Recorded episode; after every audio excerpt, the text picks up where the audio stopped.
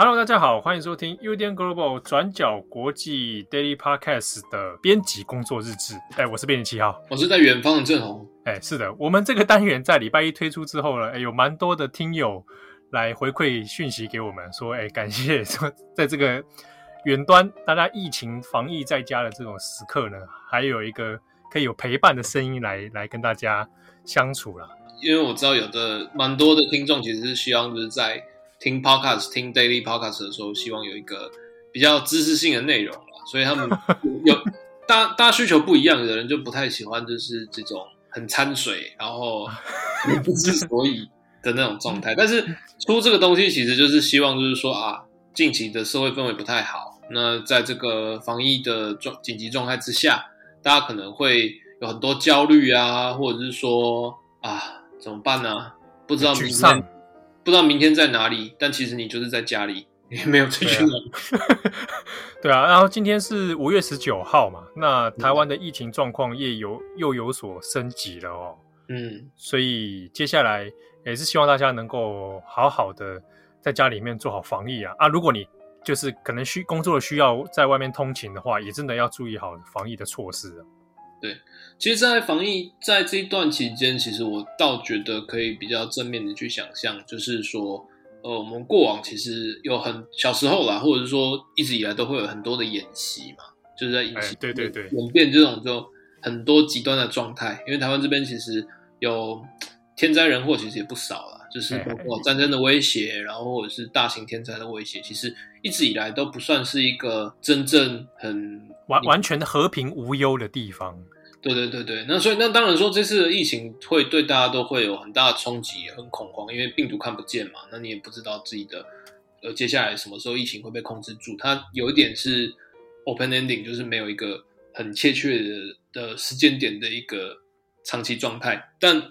我们本来就是一直处在这种很很充满了挑战，还不能说充满危机，充满了挑战。嗯这样比较正向，对对对对，就就就这个时间点来重新来审视一下，就是说，啊，我们有哪些地方可以做得更好，然后可以说啊，在这种状况之下，我们能不能坚持下去？那尽管说有很多就是大家都不情愿遇到这种事情，但透过这个方式，透过这个机缘呐，那彼此来做一些调试，或者是做未来的各种对不预期的事情做一个心理准备或者是练习。其实我希望大家都可以就是哎。就此这个机会，好好让自己嗯进化。对对对，我讲这经历过这些东西之后，大家会注意到自己的生存能力哦，这个有所提升啊。对，那当然在呃疫情之中，其实过去一年来我们也看到蛮多就是国外的一些讯息。那在封城状态里面，或者是说就是在疫情呃防疫状态之下，其实反而因应出来会有很多就是诈骗问题。哇，哎，最近刚如果有看台湾新闻。诶，开始也很多诶，什么诶，诈骗说帮你去预约疫苗啊，嗯哼，啊，不然就是诈骗你说，诶，你给我你的个资，我帮你去申请补助款哦。那这个相关的投诉，然后各种检举越来越多。其实，诶，其实这个东西之前在日本不是也一直有在发生吗？这个也是在同一个礼拜这一周啊。就日本不是可以开始要做大规模的疫苗预约接种嘛？嗯哼，对，然后日本的警视厅现在也开始同步发讯息，就是说，因为这个疫苗接种的关系，因为他这次用网络来预约，你只能用网络跟用 LINE 预约，所以相关的诈骗次的案件数也是直线飙升啊！他诈骗手法是一样的，比如说就是会有不不明的讯息来跟你说，我来帮你预约疫苗，而且百分之百约得到。那你就把你的那个个资给我哈，或者是说我要求你帮我付一个手续费啊，我帮你去预约。结果这些很多东西大部分都是诈骗的。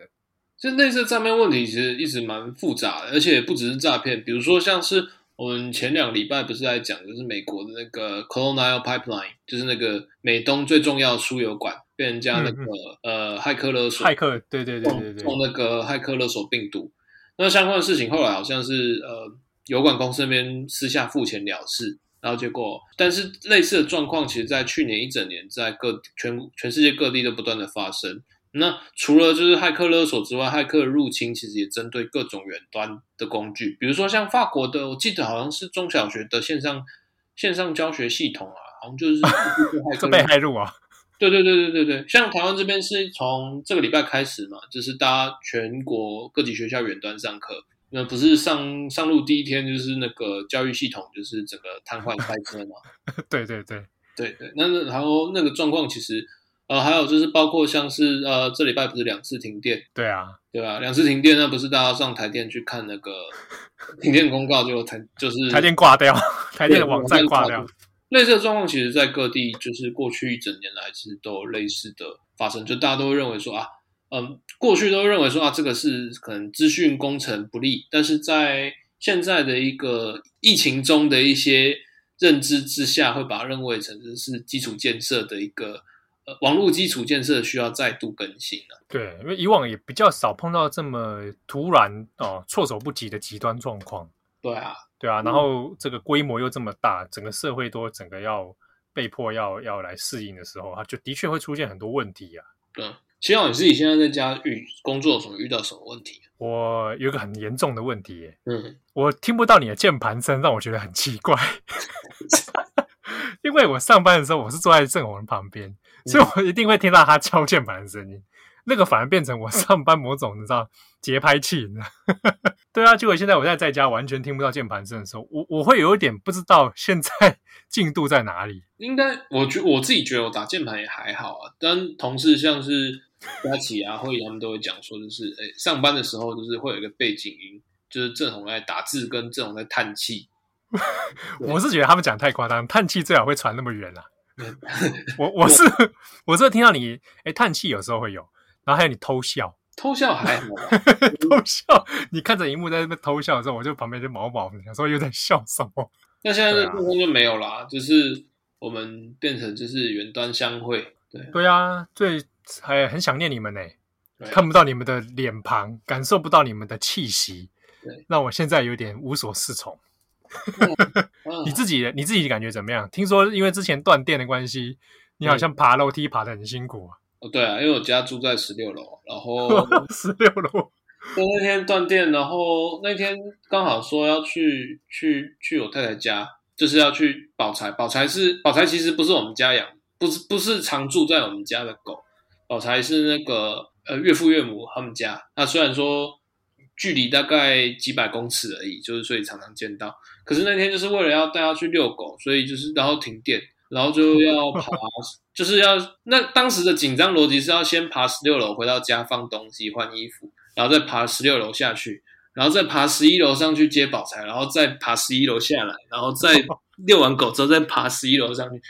所以那天就是状况就是一直在爬楼梯，因为宝财平常要坐电梯，然后他就是那天就是坚持坚持要等电梯，他就坚持不要不要走楼梯，所以就是光是在电梯门前。就耗了十几分钟，后来就放弃。哇，真的辛苦哎、欸！其实这个时间，哎、欸，那段期间如果又遇上疫情，然后又有断电的话，如果是有养狗，它需要遛狗，然后或者大型狗的有没有？嗯哼，哦，那个要运动的，真的其实是很困扰哎。对啊，可是这个其实我们现在看起来好像都是一些很很猎奇，或者是说很想象不到的事情，但其实整个世界大概过去一整年，大家都是维持这个状态，所以大家就是。有时候觉得很烦躁啊，很烦恼啊，就是其实也不用太，也不用太那个过度忧虑了，也不要过度忧虑。就是到在这种时候，倒是不用觉得说啊自己是很孤独的，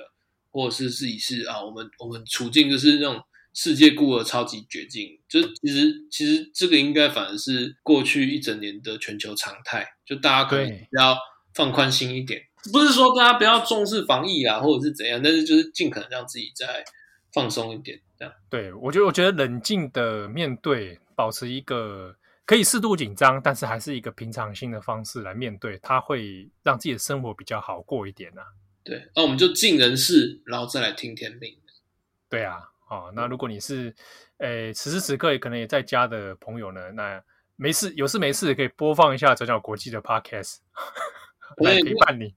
我我们我们希望就是这个就是这种废话废话状态，就是可以。可以在一段时间之后慢慢上路啦，不然就是这样尬聊也是有点有点。怎么会？你想说你想说我们没有这个知识性是不是？对，还是要想办法，就是增加一些知识性，但是又不能就是盖盖台，就是盖过其他 单元的状态。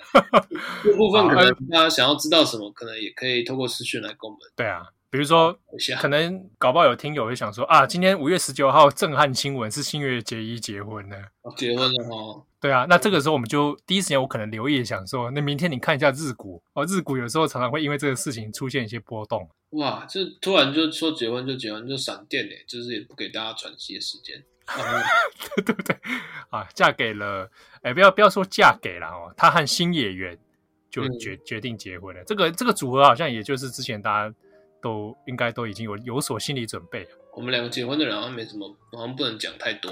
就 就这样吧。那祝福祝福啦。不过可以跟大家说一下，在日本有时候像艺人要宣布结婚前后啊，他其实都要先做好很多方方面面的一些安抚，嗯哼，哦，不然会的确涉及到，比如说这个公司它所属经纪公司的一些股价问题啊，然后因为它连带很多的经济效应啊。